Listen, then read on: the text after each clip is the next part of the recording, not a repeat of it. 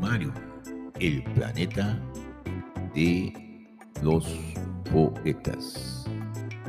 ¿Cómo estás? Este es John Manuel Kennedy Traverso desde la supuesta capital del mundo, Nueva York. Reír es la mejor terapia. Como decían los integrantes de este conjunto que vamos a, de este quinteto, sexteto, y alguna vez eh, eran más que seis, eran siete, pues era un eh, septeto, vamos a acordarnos de ellos, vamos a acordar que para ellos trabajar era una felicidad, pero trabajar en Ledutier. Hay que acordarse que todos ellos eran profesionales,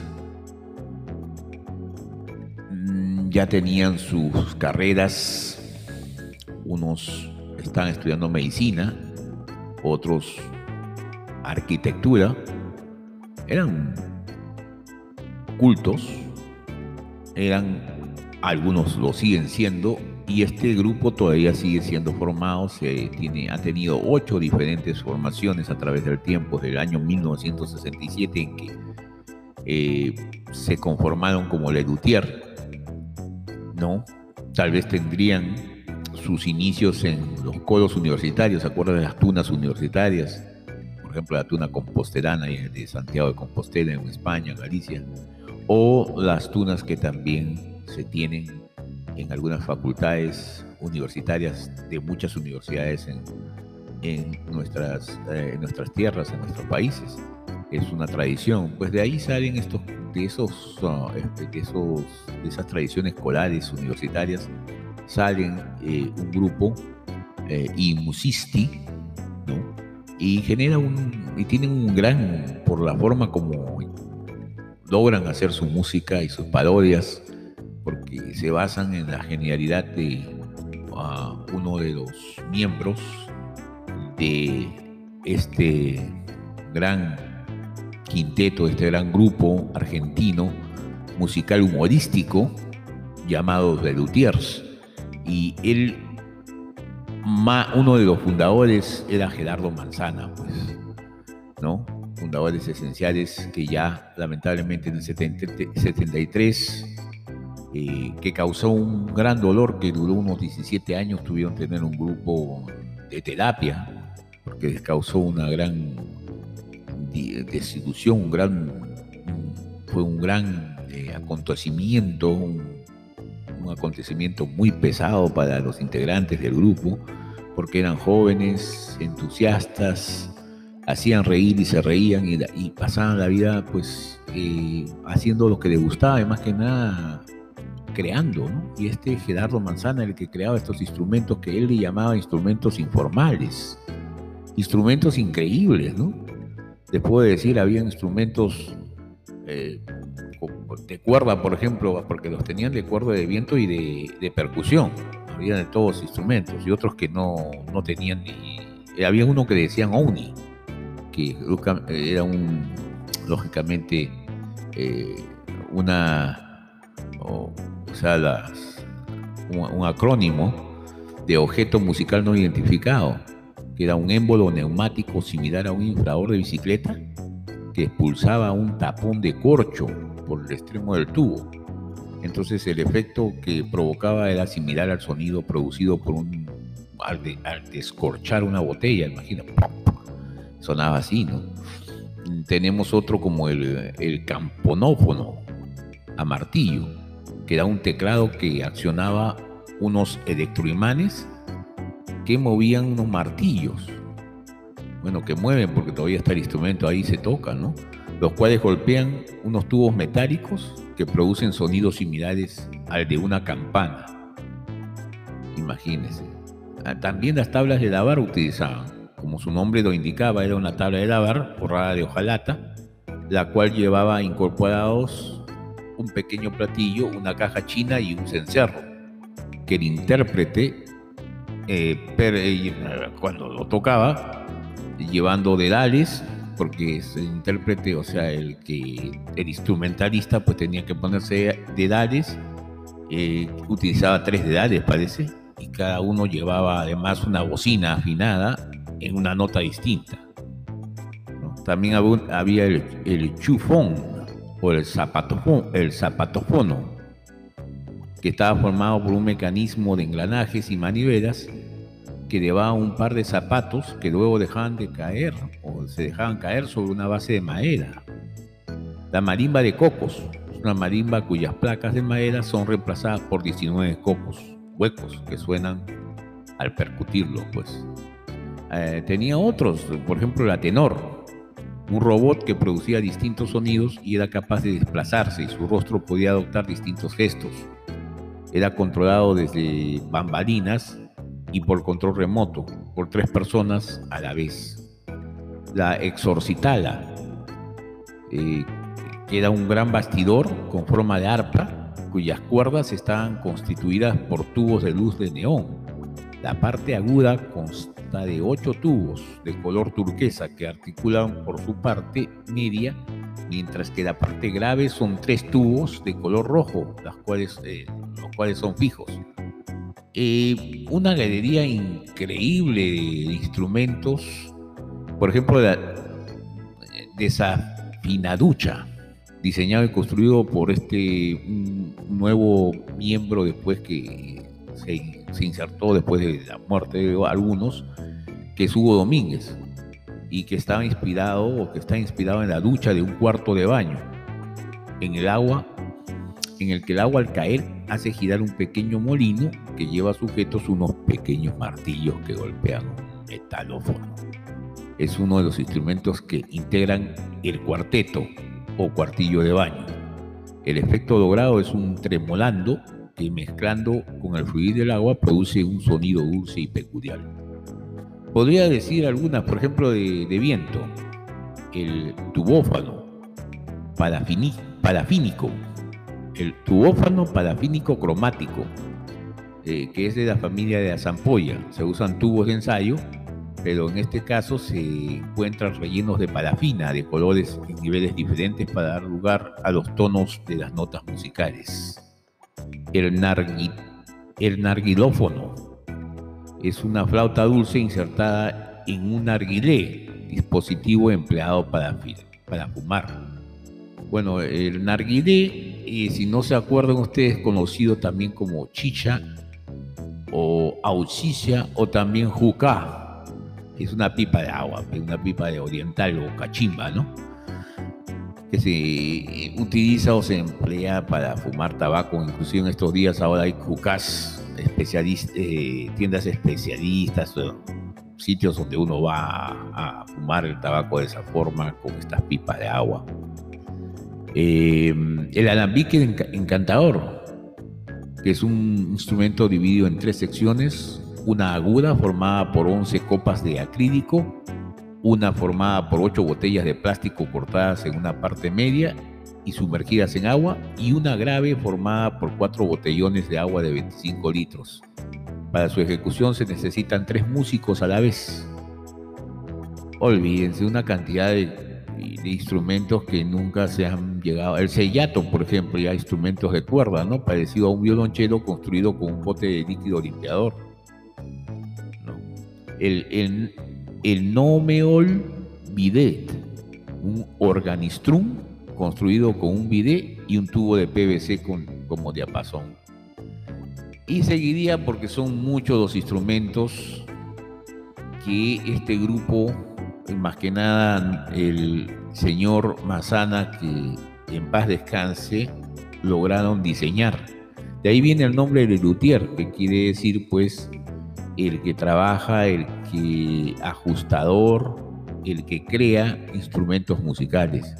Y lógicamente ellos crearon no solamente instrumentos musicales, sino eh, vamos a hacer guiones humorísticos, eh, y una música bastante muy bien eh, interpretada, pero bastante peculiar, jocosa.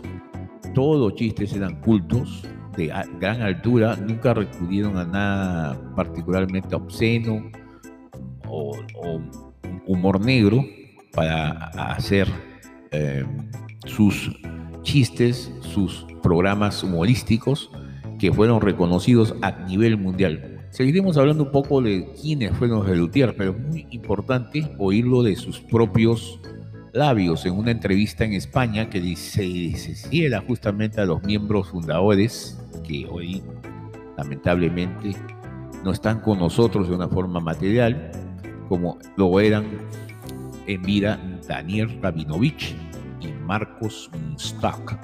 Entonces pasemos a escuchar la entrevista que nos va a aclarar mucho de lo que realmente era de Luthier y cómo llegaron a ser.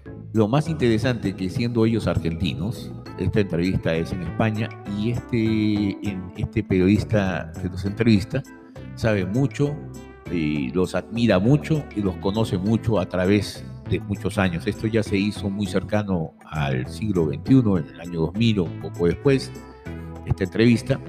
Y entonces eh, se ve que él desde su infancia ya los conocía. En España, claro, ellos llegaron a estar ahí en la época del 70, 75, ya viajaban a España cada dos o tres años, siempre con nuevos, cada dos o tres años ellos siempre variaban su repertorio y llegaban a España con algo siempre nuevo y eran bien acogidos tanto en Sevilla como en Madrid y en otras ciudades eh, a lo largo de España. No sin mencionar que también en los Estados Unidos pues hay gente que habla español y eran muy acogidos, como por supuesto y más que nada en todos los países de, Sudamérica y Centroamérica. Bueno, entonces pasemos a escuchar la entrevista a esos grandes del humor, que ellos mismos nos cuenten cómo llegaron a ser lo que son y después seguiremos con ellos escuchando algunos de sus repertorios. Esto es Lu Terapia. La mejor terapia es la risa. Son dos de cinco, y diré sin apasionamiento, que son probablemente los mejores humoristas de América Latina, y con un poquito de apasionamiento, dos de los hombres que con más talento utilizan la lengua castellana para hacernos sentir. Daniel Rabinovich, buenas noches. ¿Cómo estás, Juan Ramón? Eh, Marcos Munstock, muy buenas noches. Hola, buenas noches. ¿qué tal? Ustedes son dos de cinco, de los cinco Lelutier, el mejor grupo de humor de la historia en lengua castellana. Em, ¿Es eso cierto? Pues yo estoy bastante de acuerdo y me gusta mucho que lo digas. Eh, somos dos de cinco, pero es un orgullo estar en ese quinteto y el quinteto es mucho más que cualquiera de nosotros. una, es un ente que tiene una proyección, una dinámica y una fuerza que nos supera a cada uno de nosotros. ¿Se estaría de acuerdo con la primera afirmación? Con la segunda sería situar lo que es eh, la pareja de ustedes dos en algo que es mucho más amplio, que es mucho más, que son Lelutier. Claro. Totalmente. E, es un producto que justamente que nadie lo planificó, ni lo diseñó, ni lo pensó de esta manera, pero nos fuimos dando cuenta qué teníamos entre manos y lo, y lo divertido que era para nosotros y, cómo nos retribuye en, todos los sentidos, ¿no? materialmente, en el afecto de la gente y en el placer de trabajar de esto. Eso, mm, vamos a ir por partes porque vamos a conocer un poco mejor a este grupo, vamos a ver quiénes son ellos. Efectivamente, son los cinco, pero los cinco era imposible ubicarlos en esta mesa, entonces han venido ellos en representación y sus eh, otros compañeros em, ahí están. Quiero, em, y además es algo que de ley eh, se lo debo a ustedes, quiero agradecerles que estén aquí. Es la primera entrevista que hago a, a estas dos personas, diré a esta gente cariñosamente, que adoro y admiro desde tiempo inmemorial yo creo que el año 76, y además les agradezco que estén aquí porque no se prodigan mucho en entrevistas. No les gustan demasiado, no las necesitan, no, encuentran el momento. Un poco, un poco de todo.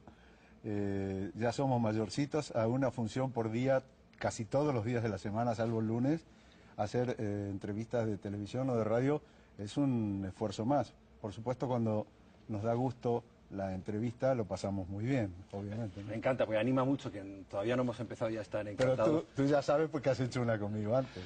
Hace muy poquito, en la, hace muy radio. Poco. Eh, Daniel. Tantos piropos que nos has dado, algunos te podemos devolver.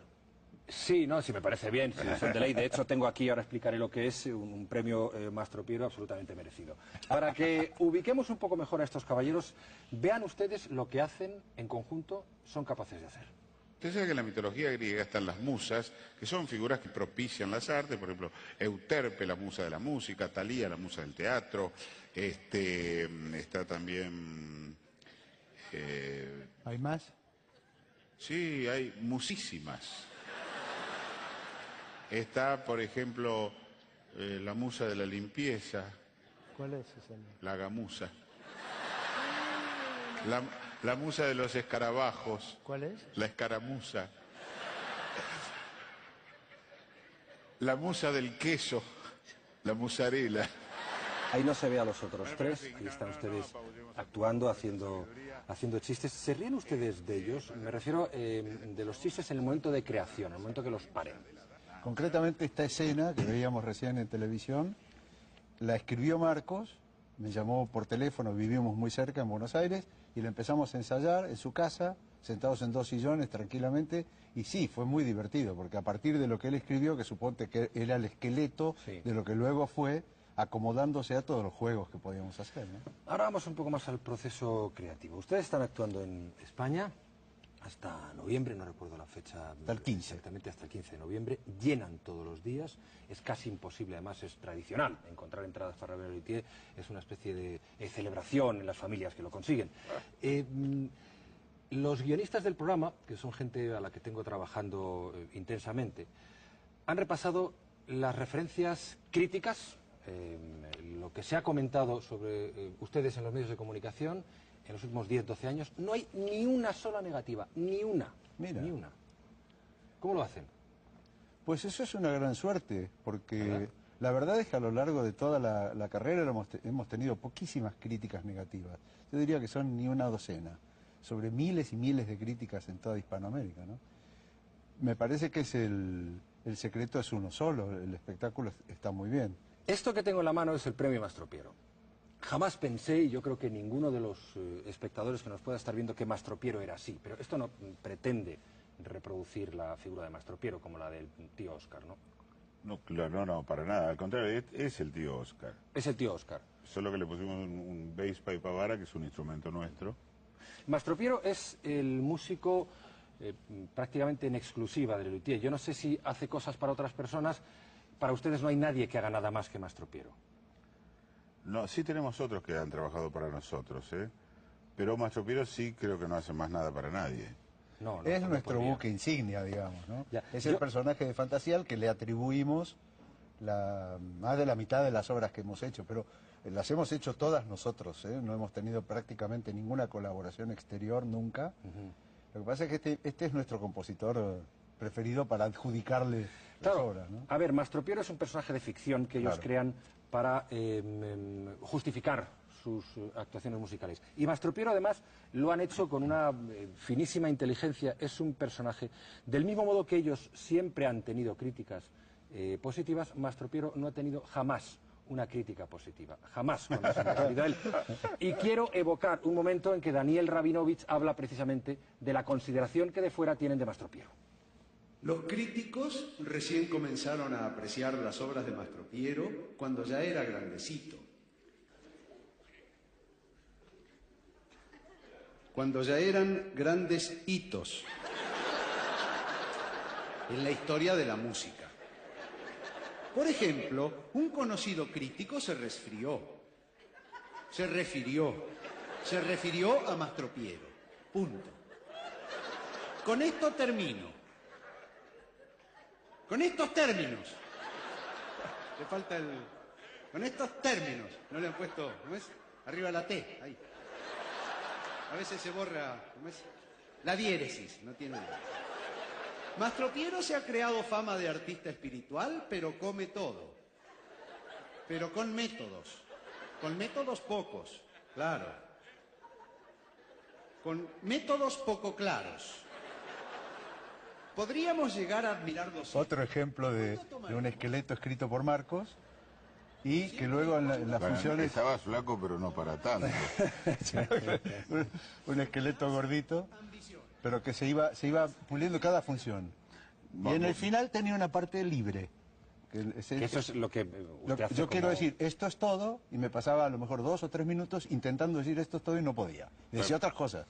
Claro, por ejemplo, volviendo al, al ejemplo de, la historia de las musas que vimos antes, eso estaba escrito de antes, pero, por ejemplo, había un- una parte que decía, la musa de la danza es Terpsícore, y él decía, ¿es, es Terpíscore?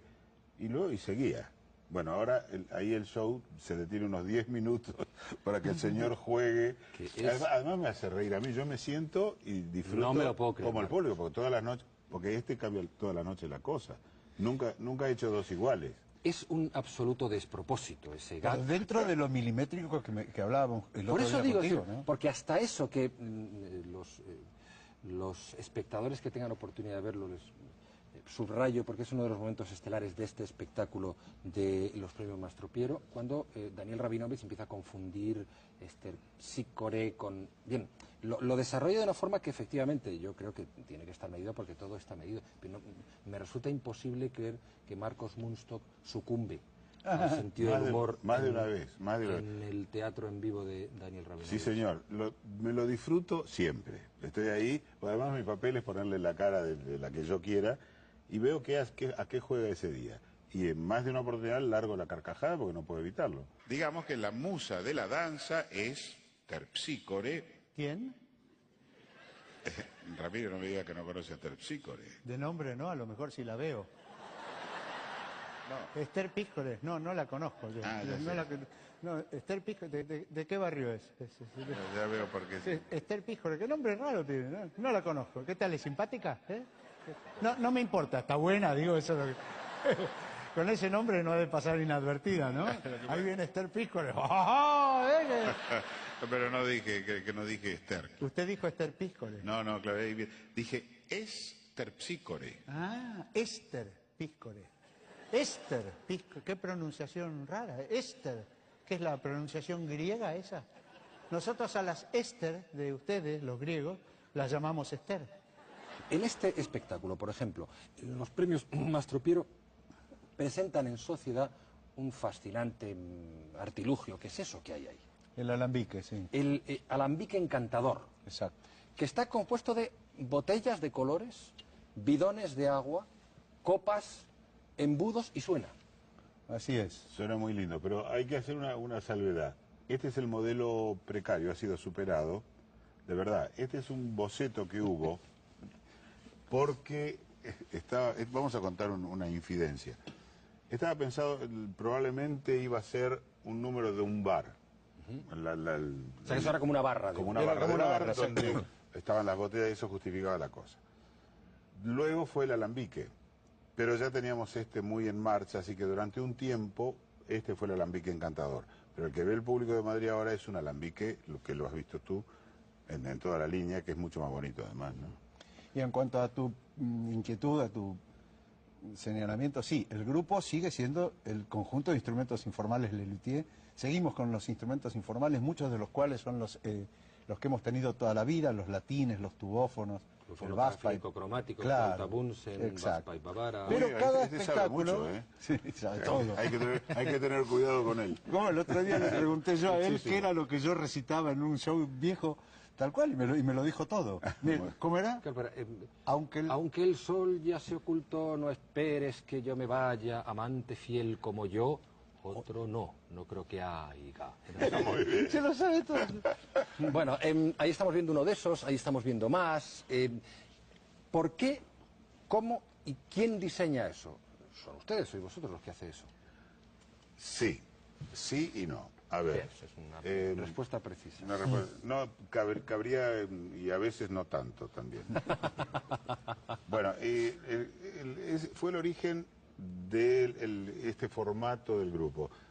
Éramos un grupo en el coro cuando teníamos 20 años que preparábamos bromas para las, las fiestas del coro y un día se nos ocurrió hacer instrumentos caseros con, con una manguera, con los tubos de ensayo, con los tubos de cartón que luego fueron el bass pipe.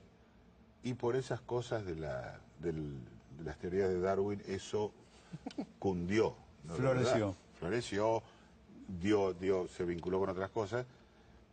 Y fue el sello del conjunto. Y el primero que, sobre todo porque Gerardo Mazana, que es el compañero que nos, que nos inventó, que murió lamentablemente muy joven, empezó a hacerlos en serio. Era arquitecto además y era muy hábil con las manos. Tenía su taller. Muy manitas. Manitas, sí. Y, y se vino con el bass pipe Bavara que se había juntado por la calle, unos tubos de cartón, Y luego hizo la máquina, el dactilófono, máquina de tocar, que era con una vieja... Una máquina de escribir. Ahí, ahí está. la Remington. Esa era una máquina de escribir del estudio del Empezó- bufete de mi padre. ¿Sí? Sí, de verdad. ¿Usted ha, ha- ha descubierto que es un gran actor? ¿Se lo han dicho alguna vez? Supongo que sí. No ¿no? le digas. Sí, sí, es que es verdad. No, Pues lo eh, cree. he tenido buenos comentarios y la verdad es que me creo un actor natural o naturalista, ¿no? Pero que me animó a armar un personaje. Sí, soy, soy corajudo, se dice en mi país. No sé si acá se entiende. Tengo, Perfectamente. Bueno, sí, soy, soy valiente y, y tengo fuerza, entonces sí me animo a hacer cosas. Vamos a ver uno de esos territorios en los que se desenvuelve tan bien Daniel Rabinovich. Todos servimos a nuestro rey y a la bandera de nuestro país.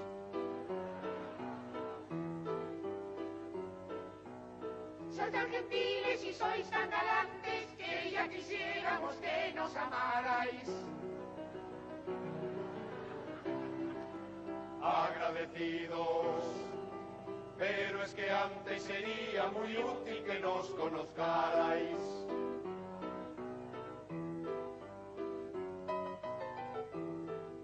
Este es Francisco, el estampado. ¡Qué maravilla su cuerpo tatuado! Anclas, sirenas, gaviotas, anguilas. Tiene tatuajes en todos lados. Tiene tatuajes hasta en las axilas. Vean tatuado en mi vientre el continente europeo no les muestro la Italia porque quedaría feo. Es de cuando, cuando, lo- cuando los tatuajes eran un- un- una, una originalidad de los marineros. Ahora, Tatuajes tiene todo el mundo. Sí, ahora los, los marineros ya no usan tatuajes. claro, lo han dejado, claro. Em, a partir de- después de aquellas eh, primeras llegadas a España, ya yo creo que a partir del año 76, 79 es cuando Lelutier empiezan a colgar, a colgar sistemáticamente el cartel de, de no hay entradas y luego provocan en los espectadores no la sonrisa o el acomodo gracioso, no la carcajada. Yo les tengo que pedir además públicamente disculpas porque en el estreno del espectáculo en Madrid Se te eh, oía, ¿eh? se me oía seguro. Yo he hablado con la gente de, de nuestro club, tú sabes que nosotros somos hinchas del Real Madrid Uy, y no. despreciamos bastante a la gente que... En fin, lo hemos hablado en nuestro club. No le digas Hemos hablado, ya se ha enterado todo el mundo, así que... Él te dijo que era buen actor. A- Él ha mentido, miente Gracias. tú también. Pero somos amigos de Forlán. Gracias. Eh, gracias. Por, por cierto, a Marcos Munstock yo creo que a Daniel Rabinovich también le gusta mucho el fútbol, ¿no? Nos gusta, a él le gusta jugar y ver. y a mí me gusta ¿Juega al fútbol? Sí, señor. Es muy peligroso a determinada edad. Y a, a toda edad, y a la mía ni te cuento. Claro, por eso. ¿no? No, pero es peligroso mm, para jugar al fútbol a mi edad es peligroso para los que miran. Porque es un espectáculo realmente deplorable. Eh, hablando de espectáculos deplorables, el entrenador de su selección nacional de fútbol, Diego Armando Maradona, ha hecho recientemente unas declaraciones que me gustaría que un aficionado o dos aficionados argentinos comentaran. No he tenido oportunidad de escucharlo de ellos. Eh, a mí me da mucha vergüenza. Y a mí me parece una barbaridad. Eh, Lelutier, seguimos recordando algunos de sus momentos históricos, incluso, bueno, pues pueden serlo, creo yo, eh, algunos recientes como este. Yo era otro infeliz. Una mañana desperté angustiado, con una terrible opresión, como si algo extraño se revolviera dentro de mi organismo y me quemara las entrañas. Estaba poseído. No, no, no, es que había comido mucho, entonces... eh, No, no, no, a ver cómo te lo explico. Habías sucumbido inicuamente a la gula.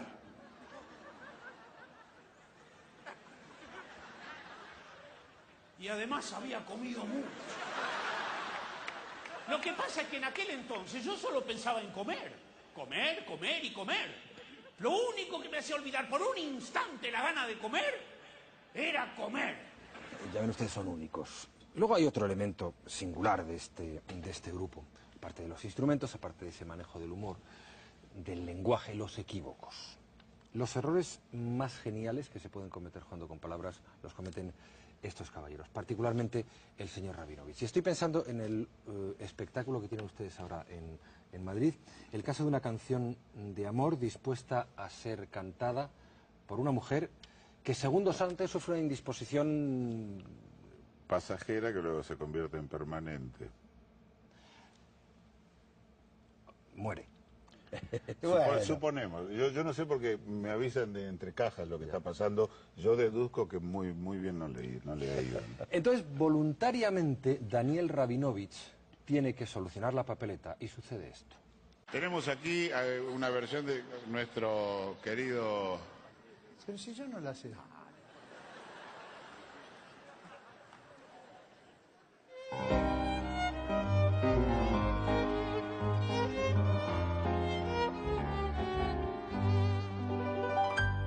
En mi vida solo tú has sido mi príncipe, mi princesa azul.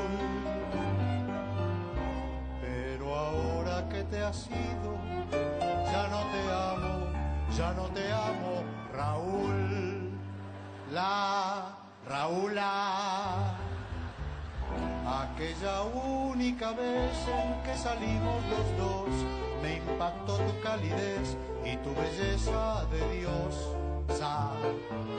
Te conocí en aquel bar, estabas muy hermosa, estabas bella, divina, estabas muy masculina, femenino, femenina. A ver, e- eso es de actor. Es decir, cómo va introduciendo al espectador en un personaje aparentemente cándido, pero que se va confundiendo, está confuso y se va creyendo cada vez más la situación, que la va dominando hasta que se va encontrando con esos eh, eh, recovecos de- de- de- sorprendentes que le hacen sentirse mal. Es decir, eso es un actor. Lo fantástico de esta obra es que fue escrita tal cual como la ves, tiene, tiene mi simpatía y tiene mi voz y el, y- y el carisma de mis compañeros. Pero te diría que desde el día que la probé hasta hoy, que han pasado unos años, no sé, no ha cambiado nada. ¿Piensan antes las letras, las músicas? eh, cada composición es diferente. ¿Cómo crean en ese sentido? Bueno, un poco como te decía Daniel, eh, hay uno que se sienta a escribir un, un gui- el- la letra de una canción o, o el guion de una escena, uno, la escribe y la lleva al grupo. Otro que toma la letra esa y le pone música, o el mismo, o en fin, pero también uno.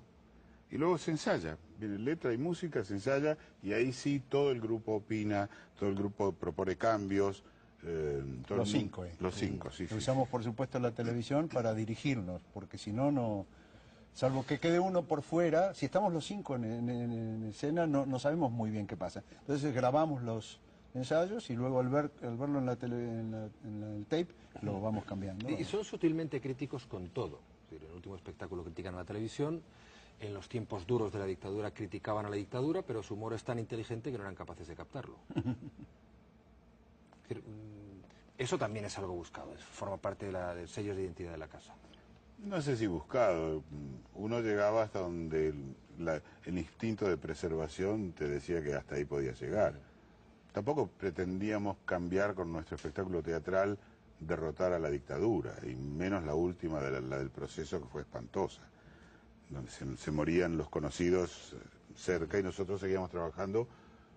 Un poco porque, como decís vos, nadie, nadie pensó que, teníamos, que éramos peligrosos, y además no éramos peligrosos para, para el régimen, para nada, como, como gente de teatro. ¿no? Sin embargo, sí es verdad que en los años últimos de la dictadura en España, cuando empezaban a llegar aquí los litieres, se les veía mm, como aire fresco, gente que venía de una Argentina viva. Pero yo creo que es lo que decías antes, es, es un espectáculo inteligente, eso sí lo es. Puede ser crítico que tú o que la gente vea y lea críticas a ciertas cosas, sí, es, es verdad, pero lo que es seguro es inteligente y eso sí es lo que no sale y lo que buscamos. Cuando, cuando transitamos por un lugar que no nos parece inteligente, lo quitamos. Eh, señor Rabinovich, ¿es verdad que su mujer opina que usted es muy aburrido en el escenario? No, que va. Eso me ha dicho mi guionista. No, no, que va. No, la mujer de él. Y es verdad que casi todas... miente, miente. eh, casi todas las Perdóname, mujeres... has dicho en el escenario o fuera de. En... No, que va. Fuera de, puede decirlo, sí. Y, y Eh, otras cosas, pero en el escenario... En Le Luthier, en estado puro. La experiencia más fascinante de Mastro Piero sobre los sonidos que emiten los distintos animales fue la que realizó con un rebaño de ovejas en la hacienda de su amigo Gustav Schafdörfer.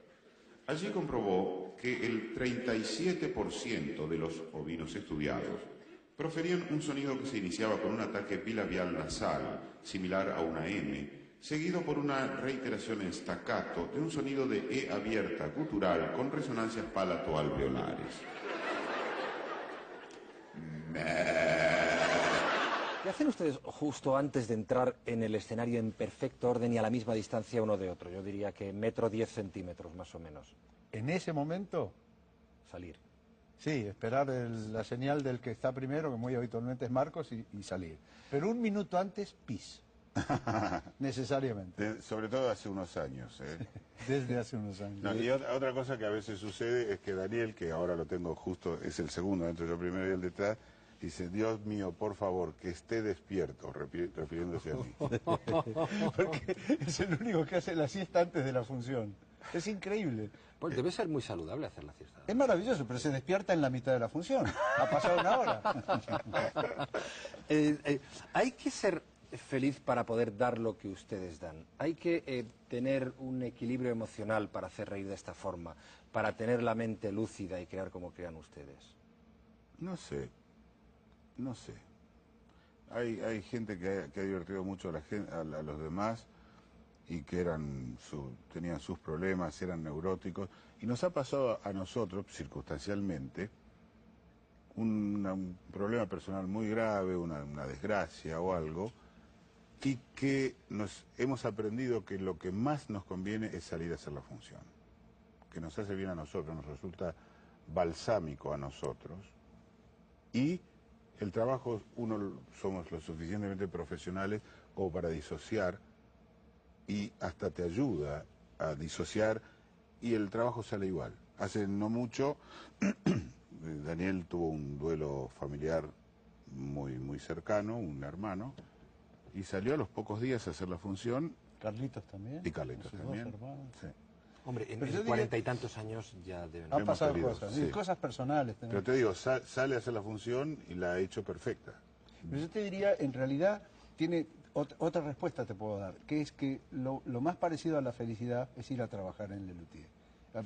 Sí, yo he tenido muchísima suerte bueno, en la eso es vida. un titular, Pero sí, de sí. verdad lo digo, no, no, no. aparte lo digo públicamente, nuestro último espectáculo, el que veréis dentro de una gira, la próxima gira a Madrid, se llama Luterapia. Yo creo que Lelutier es una terapia para la gente. Es una verdadera terapia, pero es una terapia para nosotros. Eso no nos cabe duda ninguno. Nosotros sabemos muy bien que Lelutier es una cosa que hemos armado, que es mucho más que nosotros y que es un sostén, una terapia para todos nosotros.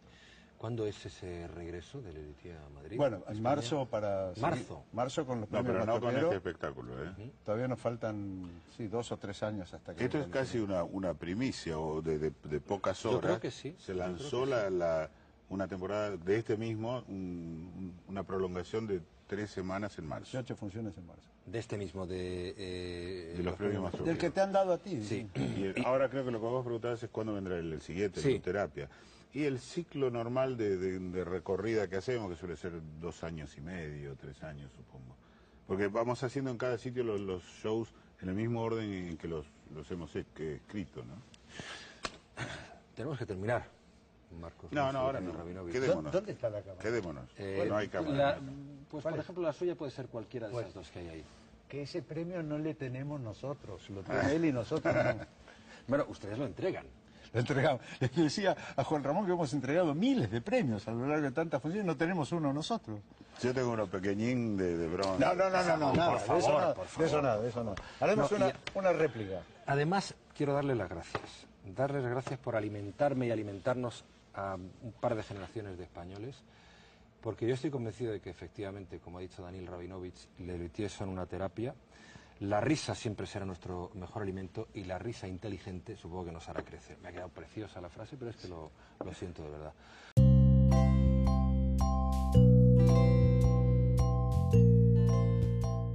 Bueno, ahí escuchamos de los miembros fundadores Moonstock y Rabinovich ah, de los Lelutiers, su ludoterapia, como por ejemplo para ellos era una felicidad trabajar en Lelutiers y a pesar de fueron muchos muchas décadas, muchos muchos dramas que pasaron en su vida en su vida normal, en su vida privada, pero a pesar de todo sí, han ido han escuchado que uno de ellos, Rabinovich, perdió a su hermano y después de dos días tuvo que actuar, pero actuó completamente, perfectamente, según lo dice Moonstock, a pesar de que había perdido a un ser tan cercano como un hermano.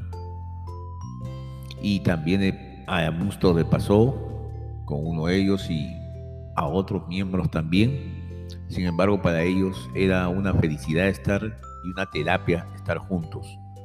Pero estas terapias realmente sucedieron, la, la luterapia, para ellos sucedieron como 17 años de una manera real, debido a la muerte de Gerardo Héctor Mazana, el fundador, el arquitecto, el músico y el luthier realmente que, fabricaba todo tipo de estos instrumentos rarísimos. Él fue criado en un ambiente donde la música, el teatro y la literatura era pues como solo una sola cosa en su familia, ¿no? Entonces eh, pronto sintió el deseo de participar en el coro de ingeniería de la Universidad de Buenos Aires, donde es que conoce luego a los integrantes que formarían el Luthier. Pero él fue el creador del grupo y también él compuso las primeras obras como la cantata Laxatón y creó los primeros instrumentos informales, que él les llamó así, como el, ya hemos hablado, como el bass pipe, avara, la máquina de tocar o el dactilófono, que era realmente una máquina de, escribir antigua, el cotrachita rone de agamba o el celo de legüero, y entre otros muchos, ¿no? Pero lamentablemente, pues Gerardo va a invitarles un gran, uh, un gran dolor a todo el grupo, cuando están en la flor de su juventud y de sus carreras, teniendo éxitos totales en todos sitios donde se presentaba, porque murió de leucemia el 23 de noviembre de 1973. Entonces su influencia nunca dejó de ser patente pues en el grupo. Y más de 30 años después de su muerte, sus instrumentos que él creó se han seguido y se siguen empleando en escena también incluso alguna otra obra en la que él había participado. Su figura siempre es como el fundador del grupo y por eso tuvieron que recibir, según muchos eh, miembros del grupo, de los fundadores del grupo, tuvieron que recibir 17 años de terapia. Pero la mejor terapia para ellos era seguir rindiendo sus ocurrencias al grupo, al grupo que eh, conformaban. Ellos recibían de alguna manera, según dicen, eh, la, la, energía de, de Gerardo Manzana a través de sus publicaciones también les servía a ellos de terapia. A actuar era para ellos una felicidad. Entonces, bueno, eh, hay una biografía que está contenida en justamente un libro llamado Gerardo Manzana y la Fundación de, de que ha sido precisamente escrita por su hijo, Sebastián Manzana, en 1904. La puedes conseguir, la puedes tratar de leer porque sería muy interesante, es muy interesante. Él, dejó de existir solamente contando con 36 años de edad y por, como he dicho, eh, leucemia. Llegó a tener dos hijos, hemos mencionado a Sebastián, su otra hija es Ana. Y su ocupación, ya sabes, era arquitecto y también músico. Más que nada, integrante, fundador de Luthier. Bueno, entonces pasaremos con lo, ya con, con, qué cosas pueden darnos, qué nos pueden dar, cuál es la luterapia. Pasaremos con las cosas que ellos sí saben hacer, que era las ocurrencias que generaban con un humor muy alto, muy, con, con muy culto. No solamente cautivaban, sino eh, cultivaban lo mejor en las personas, enseñaban a través de sus eh, ocurrencias, de, sus, de su humor. Entonces vamos a escuchar dos partes, una Salí Baba que es muy cómica, una de las principales o de las primigenias, y El regreso del indio de Ledutier. Conmigo, después de estas dos, eh, dos sketches, para seguir ah, deleitándonos con más de Lelutiers.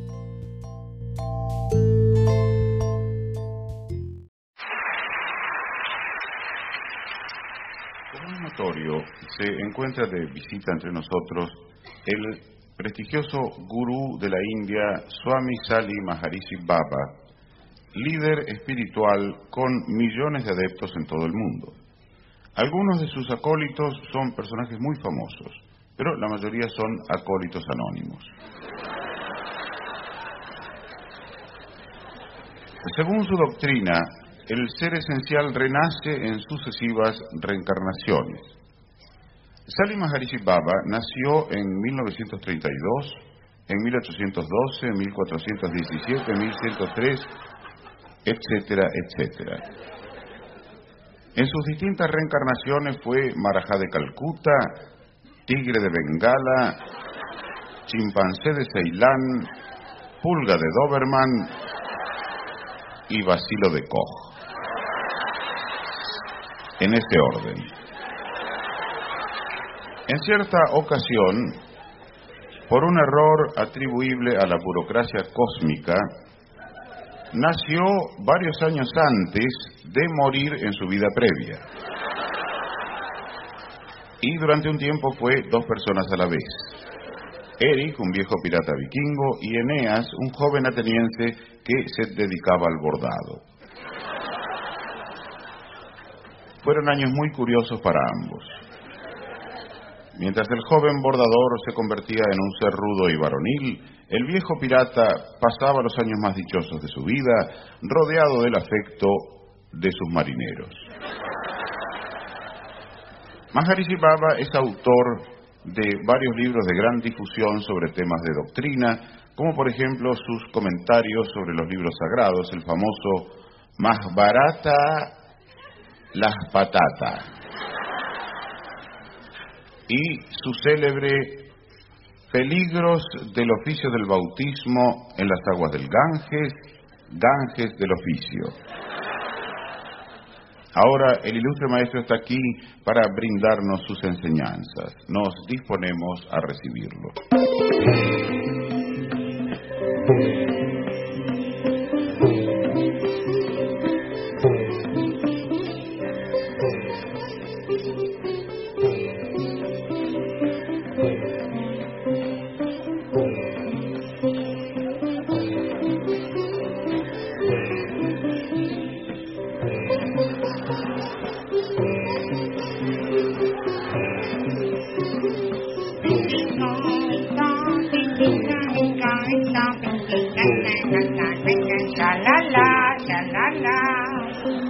Samarcanda, Nueva Delhi, Calcuta, Taj Mahal, Taj Mahal.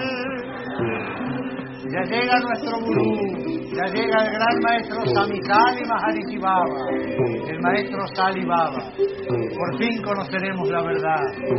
Bienvenido, querido maestro. Lo esperamos con ansiedad, lo recibimos con gratitud, lo saludamos con respeto, lo miramos con curiosidad. Dale, sentate.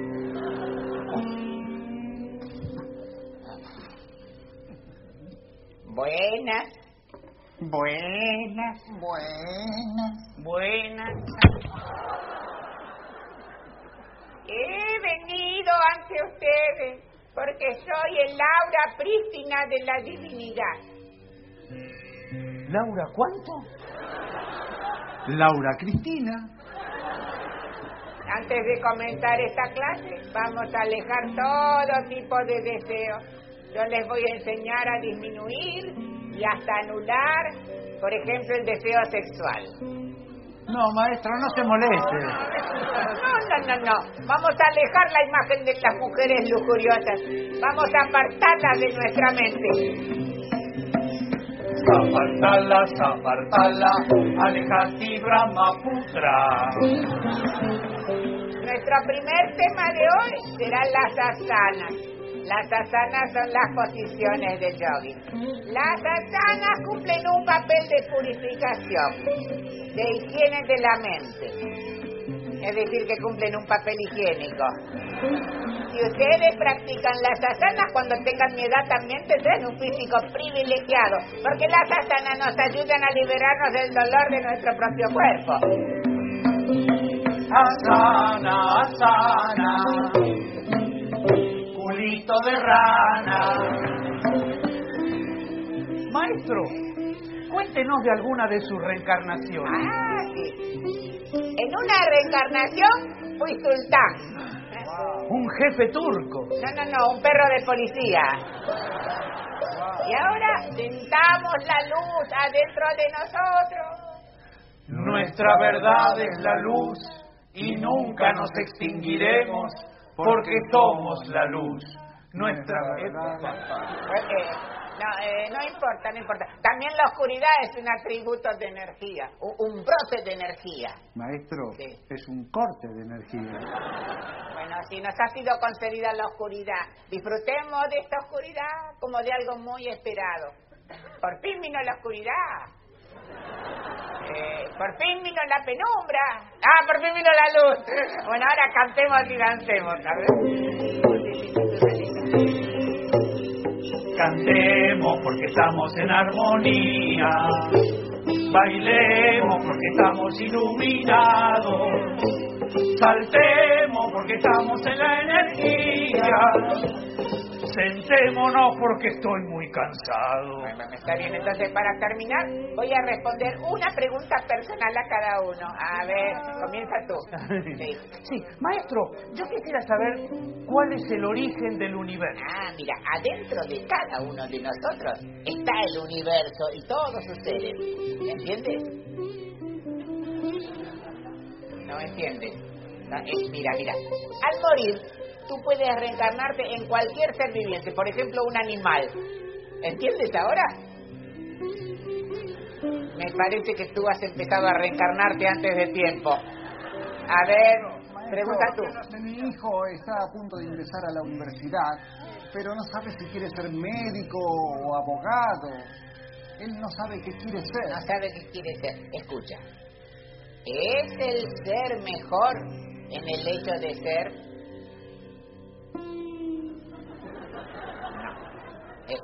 ¿Es el ser ya ser en el hecho de estar? Eh, lo mejor debe ser ya ser en el hecho de ser.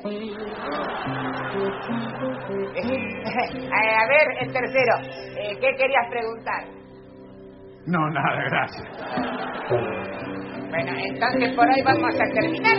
Ustedes sigan prac- pra- pra- practicando las asanas y recuerden que si practican las asanas, cuando tengan mi edad, también tendrán un físico privilegiado. ¿Qué edad tiene? 35. Y recuerden que todo ser cree ser todo, pero nada es todo. Todo es apenas nada. El ave es nada, porque vuela. El pez es todo, porque nada. Gracias por todo. De nada.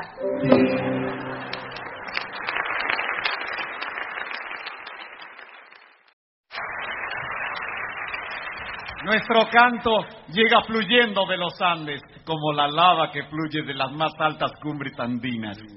Somos el conjunto Lava Andina. Antes, antes nuestro canto era un canto político, antes nuestras canciones se inspiraban en Marx, en Engels, en Lenin. No, no, Lenin no. ¿Por qué no? No me gustan sus canciones. Lenin compuso canciones. Lenin y McCartney. Lo que pasa es que hubo cambios en la historia, hubo grandes cambios en el este. Y en este, en este, en aquel, en aquel otro. Ahora que cayó el muro de Berlín, nosotros nos preguntamos, ¿fue error de los burócratas? ¿Error de la doctrina? Error del arquitecto. Ah, Y por eso ahora nos dedicamos a cantarle a nuestra querida tierra andina y a su fauna autóctona. Y también a los animales de la región. La llama altiva. El cóndor alelante. El puma altanero. La gallina. Al horno.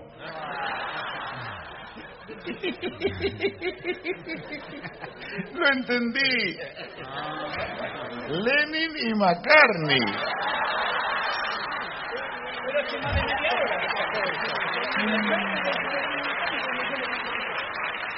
Muchas veces mis alumnos me preguntan si la hermenéutica telúrica incaica transtrueca la peripatética notrética de la filosofía aristotélica por la iniquidad fáctica de los diálogos socráticos no dogmáticos. Yo siempre les respondo que no, Que no, que. que no sé. Perdón, ¿se puede saber alumnos de qué? Básquetbol. Les vamos a cantar ahora la canción del indio que regresa a su choza. Es buenísima, yo la tengo en compact. Como acabamos de regresar de Francia, les vamos a cantar la versión didáctica que hacíamos allí, con explicación de algunas palabras de nuestro folclore y traducción simultánea al francés.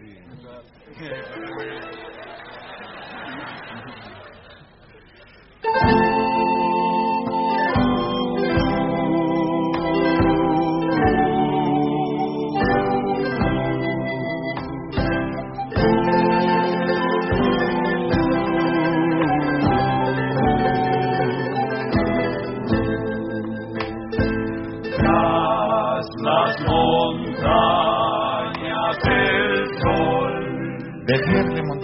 soleil desapareció a disparu. un hombre camina triste, Un homme marche triste, alégrenlo. Alain Delon.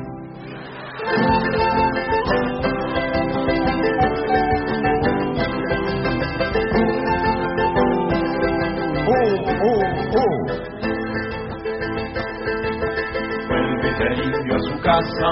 Eh, Indio. Indio, ça s'appelle,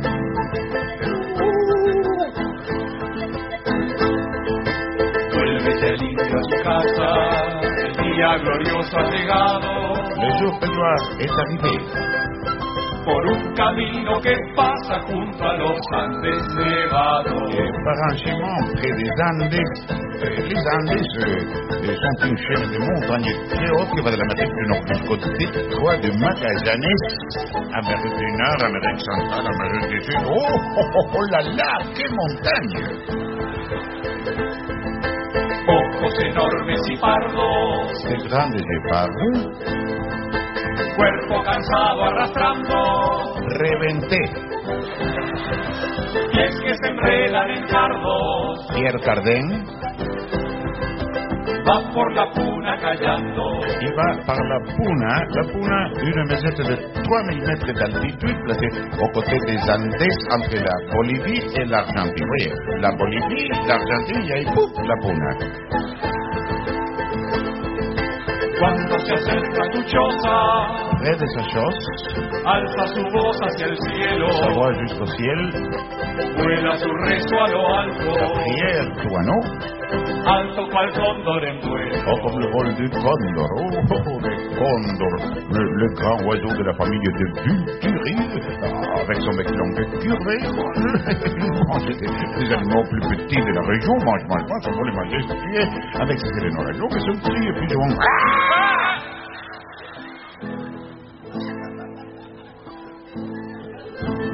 Señor, ¿Qué?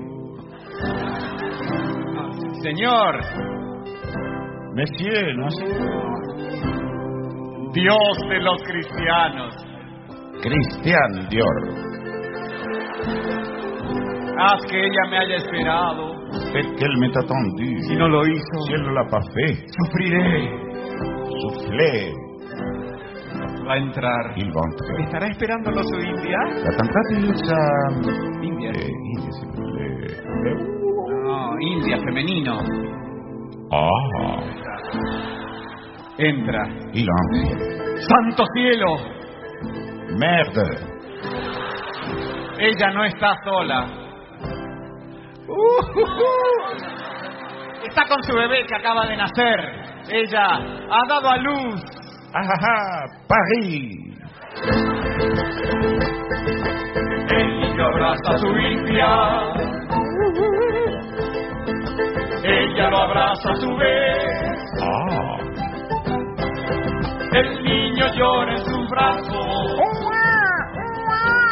La luna con su luz ilumina a los tres. Tu luz, los sé. Y aquí finaliza esta bella canción de amor indio. Ici finit cette belle chanson d'amour indien. Ya caminan felices junto a los Andes. Et les Andes está llenas de. Los Andes de la La, Puna. la maison de 3000 mètres d'altitude côté des sobrevuela un cóndor majestuoso. Es un bello poema, de indio, La Andes, Puna, cóndor. ¡Pará, no puedo tan rápido, che!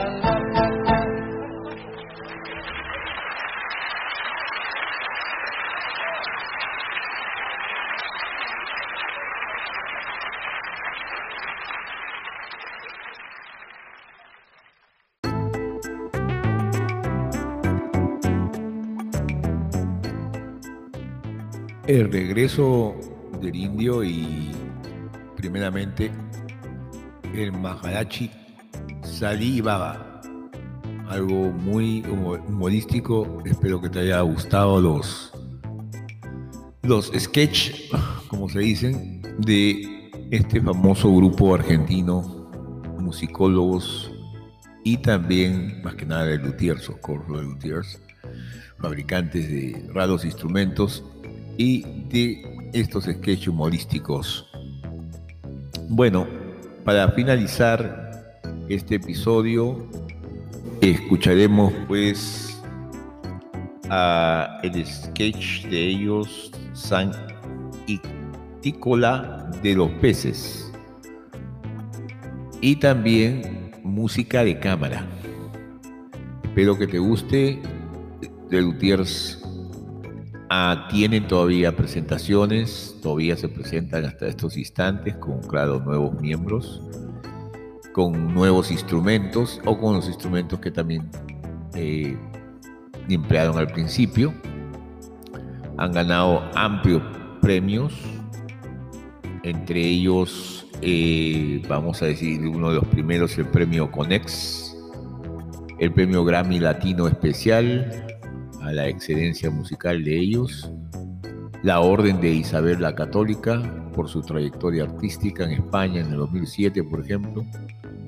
Mm, en el 2012 ganaron las, la- el Reino de España, les otorgó la ciudadanía española por carta de naturaleza que es una concesión especial que les hacen a las personas con particulares méritos, como es el caso de los integrantes de este grupo. Y en el 2017 ganan el premio Princesa de Asturias de Comunicaciones o de Comunicación y Humanidades, que coincidió con sus 50 años de carreras de carrera artística. Un saludo muy especial para todos ellos, un fuerte agradecimiento porque siempre que desde que los escuché por primera vez y esto me aparece en la casa de una de un amigo, de un amigo médico que yo tenía, eh, y él tenía así a un amigo dentista bastante joven, y en esa casa del dentista, acompañando yo a mi amigo que era médico, eh, escuché por primera vez a las creaciones de Juan Sebastián Mastropiero, que me hicieron reír mucho y desde ahí de esa época, pues cuando podía y los encontraba de alguna manera, pues eh, los escuchaba y siempre los he escuchado con mucho aprecio. Entonces, para terminar estos dos sketches de ellos, tendremos que seguir escuchándolo porque ellos tienen una amplio, un amplio repertorio. Los repertorios cambiaban cada dos o tres años y han pasado muchos, muchas décadas, estamos hablando de más de 50 años, que siguen divirtiendo y entreteniendo a sus múltiples audiencias a través del mundo. Muchas gracias, muchas gracias y conmigo hasta el próximo episodio de Poemarium en PyCast, el planeta de los poetas. Hasta muy pronto.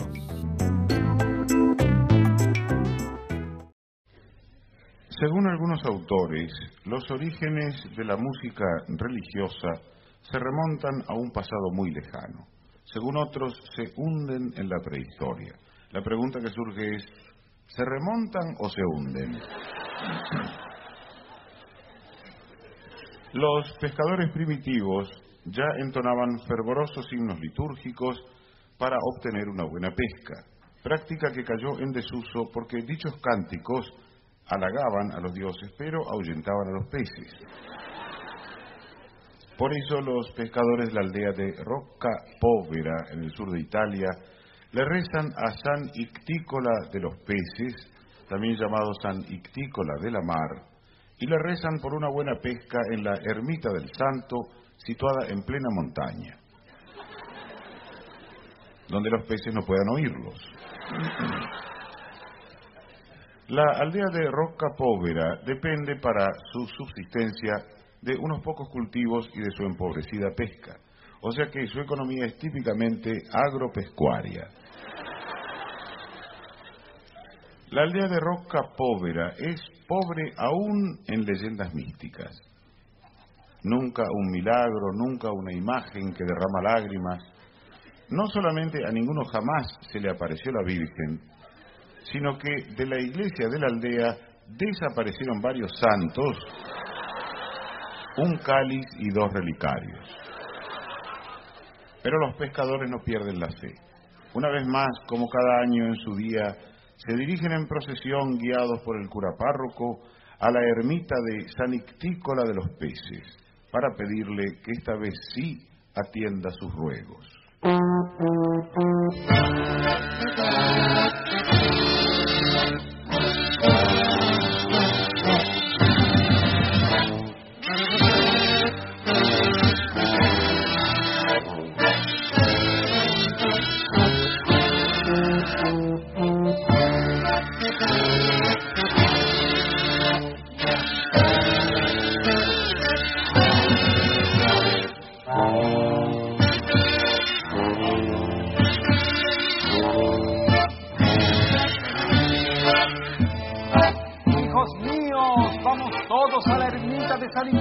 Para pedirle una buena pesca. ¡Vamos!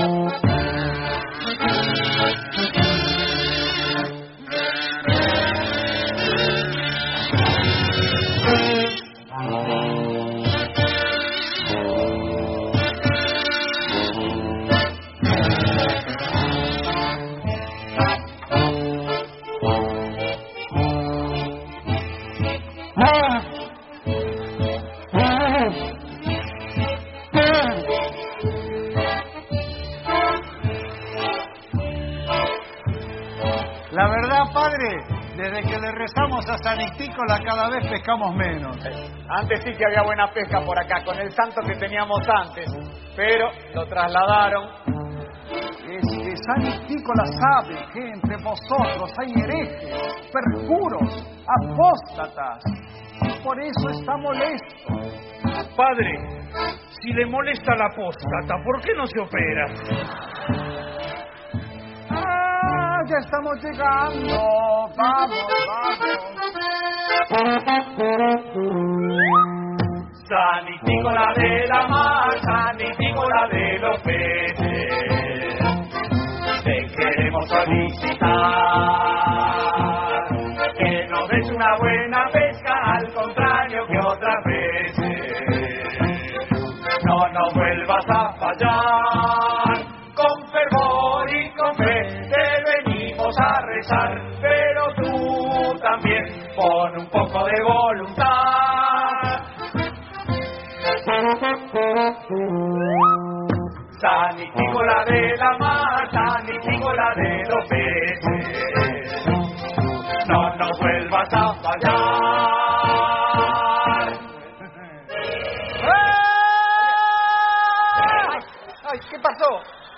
mordió la oruga. Ah, ¿Ya está bien? Sí, esta mano me quedó bien.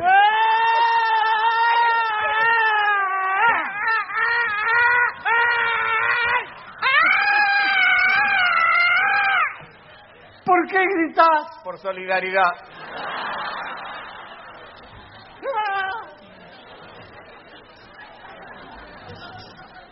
Silencio, hijo, silencio. Recordad, hemos venido en el día del santo para rezarle al santo en su santo.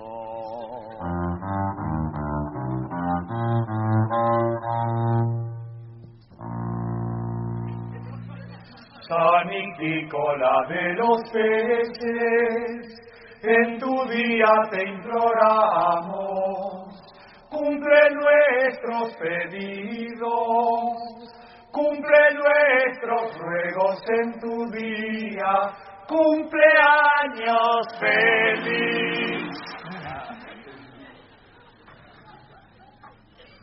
Hermanos, cada vez hay menos pesca. ¿Y la culpa de quién es?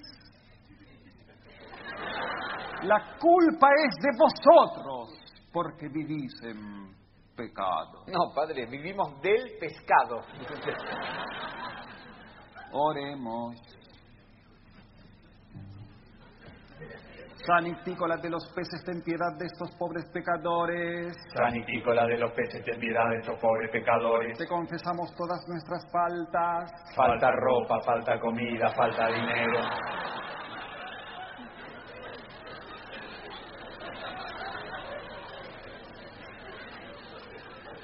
Nos retractamos de las ofensas inferidas. Nos retractamos de las ofensas A inferidas. nuestros padres, a nuestros hermanos. A nuestros padres, a nuestros hermanos, nos retractamos. A los hijos, a los cónyuges. A los hijos, a los cónyuges, nos retractamos. A los tíos, los primos. A los tíos, los sobrinos, los primos. cuñados, los suegros, los yernos, las nueras.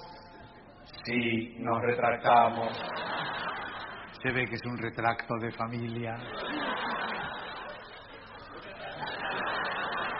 Sanitícola de los peces, perdona a estos pecadores, inicuos, impíos, perjuros, perversos, despreciables, degenerados.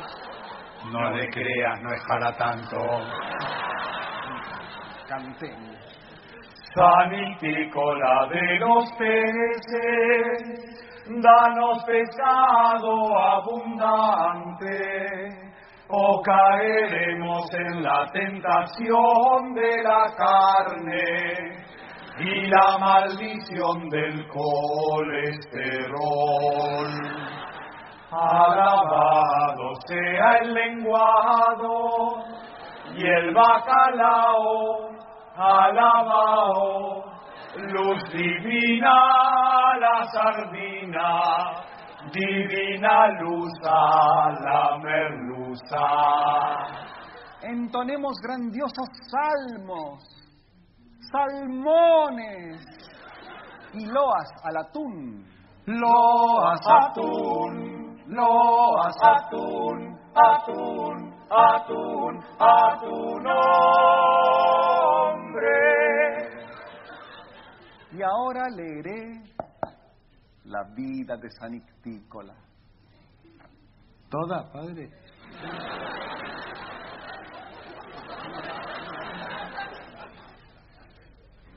Don Ictícola Fiorentini fue un honesto mercader que vivió en la Toscana en el siglo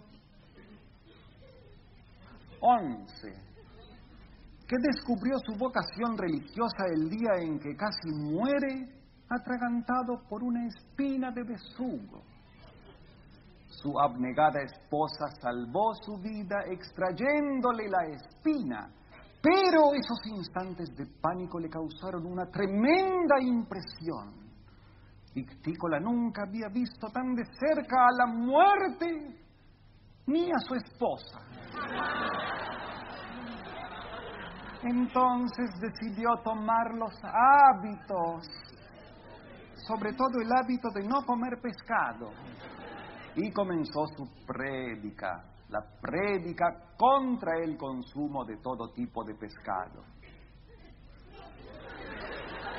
En 1614 fue canonizado como San Ictícola de la Mar, protector de los peces.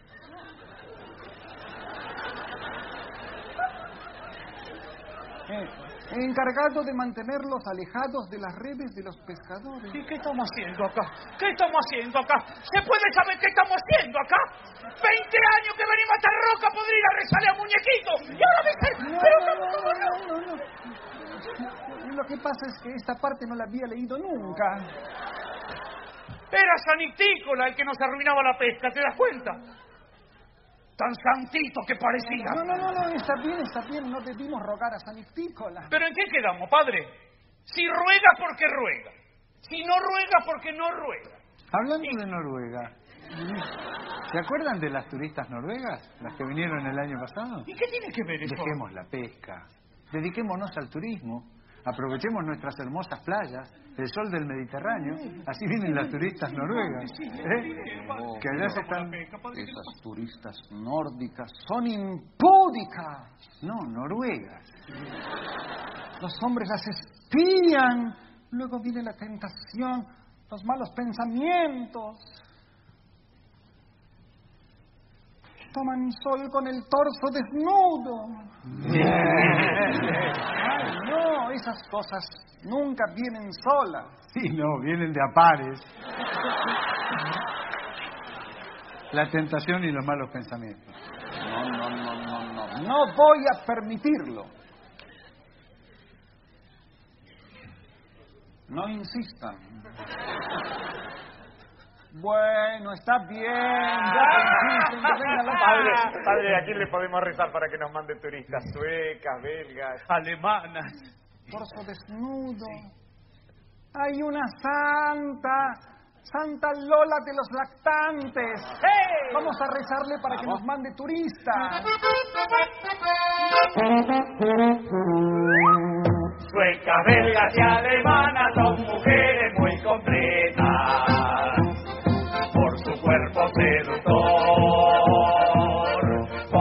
gracia de sus piernas, por la gracia de su, por la gracia del Señor.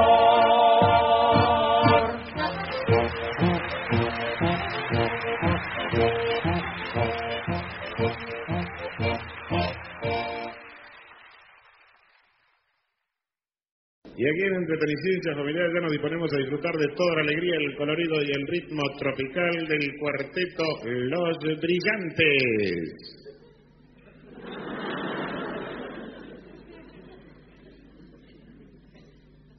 Bueno, aquí me informa que lamentablemente los integrantes del cuarteto Los Brillantes no se han podido hacer presentes porque eh, han debido... Ah, porque han bebido. De todos modos, ya nos disponemos a disfrutar de toda la alegría, el colorido y el ritmo tropical de estos porque lo que simpáticos nosotros muchachos. hacemos en realidad es música de cámara. Como música de cámara. Música de cámara, claro. lo que- No, no, no, ya, ya sé, por supuesto. Música de cámara, música de cámara, ya lo sé. Pero digo, ¿eso qué es? Cámara de comercio, cámara frigorífica, cámara, cámara séptica. Es música clásica.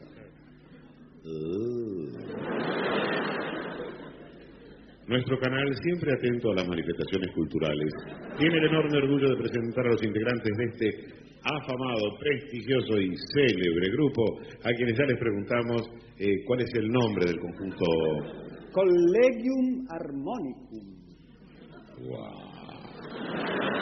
Ah, ¿es el apellido de alguno? No es un apellido, es un nombre, un nombre como cualquier otro. Colegio se, se Harmónico. pusieron así porque... Collegium Harmonicum. ¿Y por qué en inglés? No, no, no, no es inglés, es latín. Es notable cómo se parece el latín al inglés. Ahora, por favor, si son tan amables, anoten en este papelito el título del tema que van a interpretar. Los televidentes que llamen por teléfono y acierten el nombre del tema serán acreedores a jugosos premios. Un kilo de naranjas, una docena de limones. ¿Lo entendieron? La naranja usted la exprime y sale jugo. El limón también sale jugo. ¿Yo qué dije? Jugosos premios. ¡Ah! Ahora lo entendí.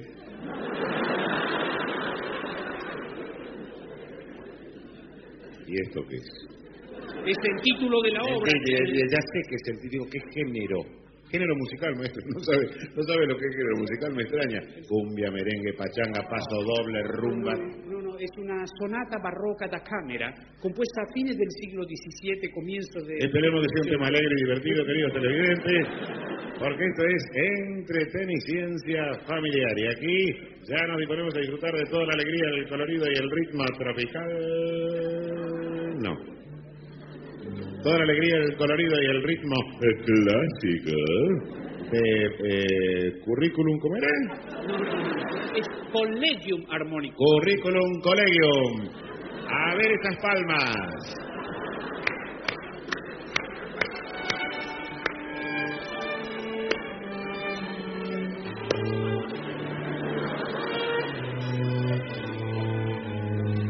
Qué música, ¿eh? Esto es lo que se denomina música de cámara, de cámara lenta.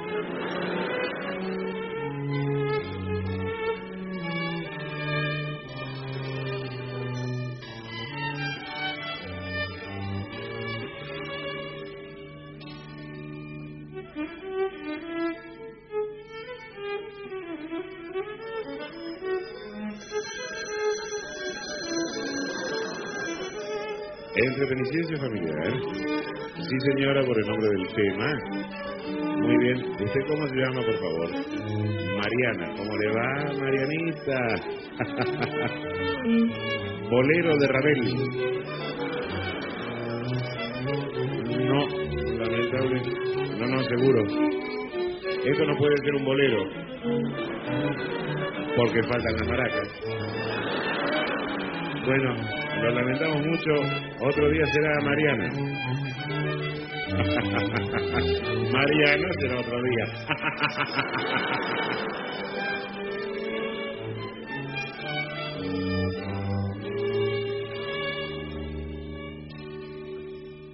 Y agradecemos a los simpáticos muchachos de Currículum eh, Plus Ultra su participación en nuestro programa.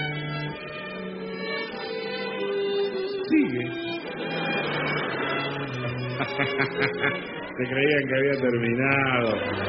No, no, sigue, sigue.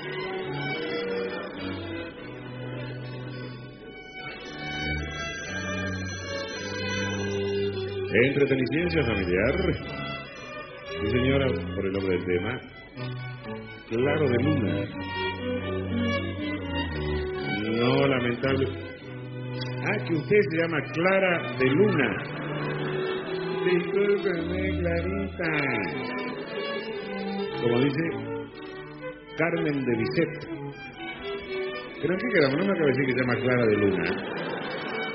Ah, hay una música que se llama así. ¿Salió hace poco? No, pero lamentablemente no acertó. Otra vez será Carmencita.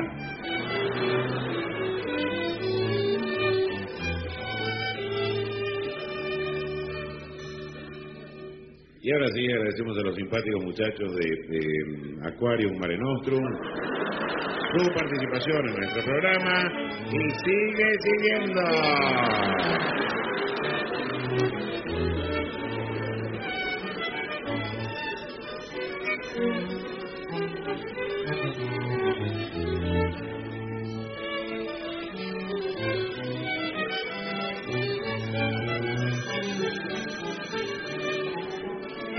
Entreteniciencia familiar. Sí, señora, por el nombre del tema. Muy bien, ¿usted cómo se llama, por favor?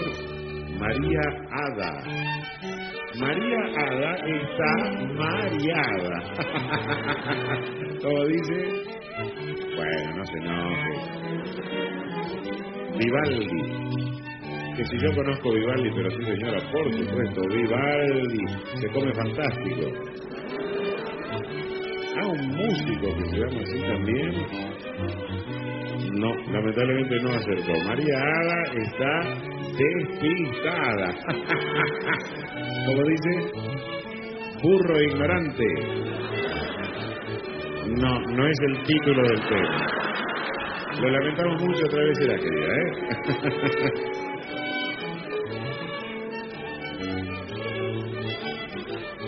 y la verdad nos quedaríamos toda la tarde toda la vida escuchando a los simpáticos muchachos de, de Interruptus contra Natura.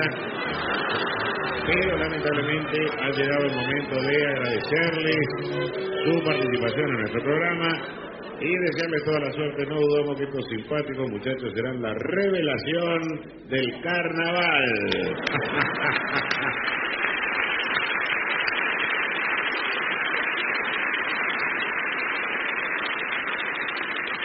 Fantasticum.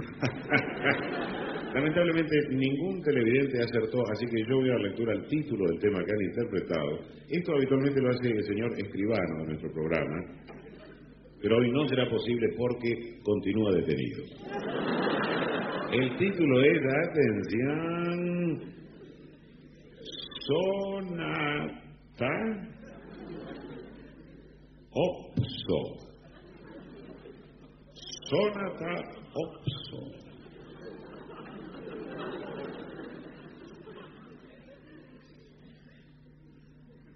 Bueno, aquí me, me corrigen con el señalador electrónico. Ah, no, está bien, como yo lo decía, es sonata opso, pero opso es opso, y op es de opus. Opus so, o sea, opus sudoeste. Sonata opus sudoeste.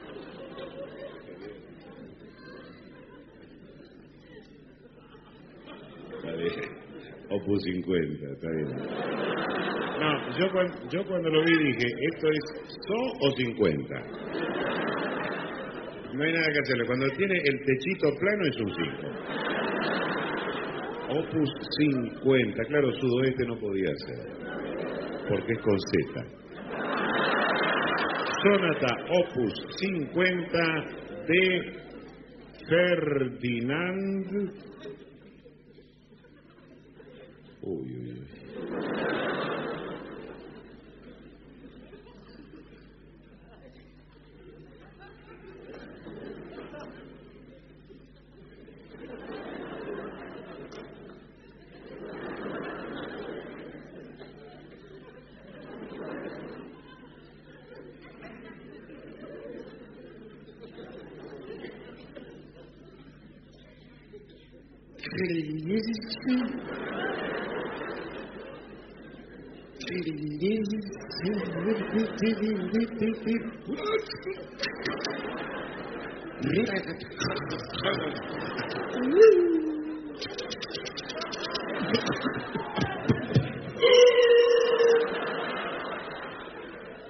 La famosa zona Opus 50 que tantas veces habrá bailado con su marido cuando eran jóvenes, señora.